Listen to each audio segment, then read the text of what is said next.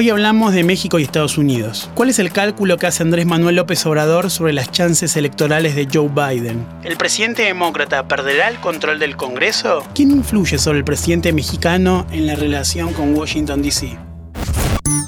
Sueño americano. Hola, bienvenidos a un nuevo episodio de Interés General. Mi nombre es Milton Merlo y esto es Sueño Americano. Historias de la política estadounidense en América Latina.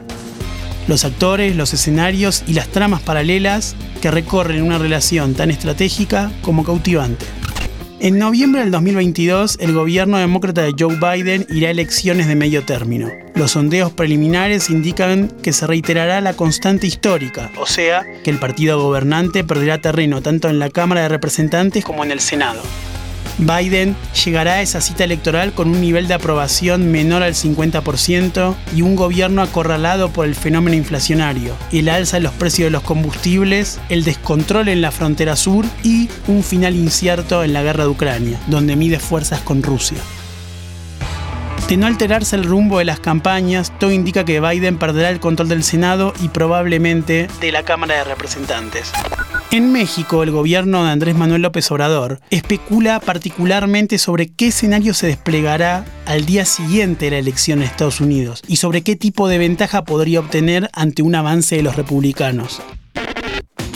La relación de López Obrador y Biden está atravesada por múltiples tensiones desde el primer momento, ya que López Obrador fue de los últimos presidentes del mundo, junto a Jair Bolsonaro, en felicitar a Biden en 2020, cuando este llegó a la Casa Blanca conflictos comerciales, fuertes discrepancias sobre la guerra contra los cárteles de las drogas, descoordinación en las crisis humanitarias generadas por la migración en la frontera de Estados Unidos y diferencias sobre situaciones complejas en la región como son los casos de Cuba y Venezuela son solo algunos de los temas que complican la relación.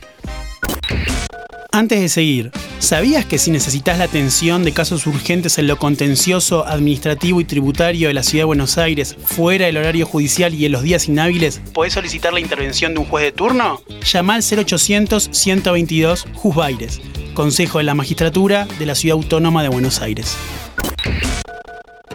el círculo primario de López Obrador, donde en asuntos internacionales tiene mucho peso la primera dama Beatriz Gutiérrez Müller, entiende la relación bilateral a partir del supuesto injerencismo de Biden en México. Esta lógica viene a proponer que si el presidente demócrata se asume debilitado tras la derrota electoral, lo más probable es que priorice su agenda interna y se dedique a resolver la economía, dejando a México fuera de la agenda central. Un razonamiento que se complementa con una tesis histórica en la política mexicana de que a los mandatarios con vista al zócalo siempre les conviene más un presidente republicano que un demócrata. Esto se debe a que los republicanos tienen una agenda anclada en los negocios y el comercio y dejan de lado las cuestiones más políticas y sociales que dominan la agenda de los demócratas y motivan críticas hacia el estado de situación en México. En el gobierno de López Obrador hay otras lecturas. El staff del canciller Marcelo Ebrard, donde hay varios funcionarios de buenos nexos con el Departamento de Estado, no está demasiado seguro de que para México sea conveniente el regreso de los republicanos y, fundamentalmente, el regreso de Donald Trump. Los seguidores del expresidente se han radicalizado desde que los demócratas volvieron a la Casa Blanca y el discurso anti-inmigrante y anti-México se ha exacerbado. En Estados Unidos el trumpismo se ha convertido en un movimiento social que ya trasciende al magnate inmobiliario y da lugar a figuras con discursos extremos hacia México, como es el gobernador de Texas Greg Abbott, que en 2022 directamente decidió cerrar la frontera comercial con México, lo cual generó pérdidas millonarias. Este dato no es menor porque Abbott tendría muchas chances de ser procurador general en caso de que Trump vuelva a la Casa Blanca.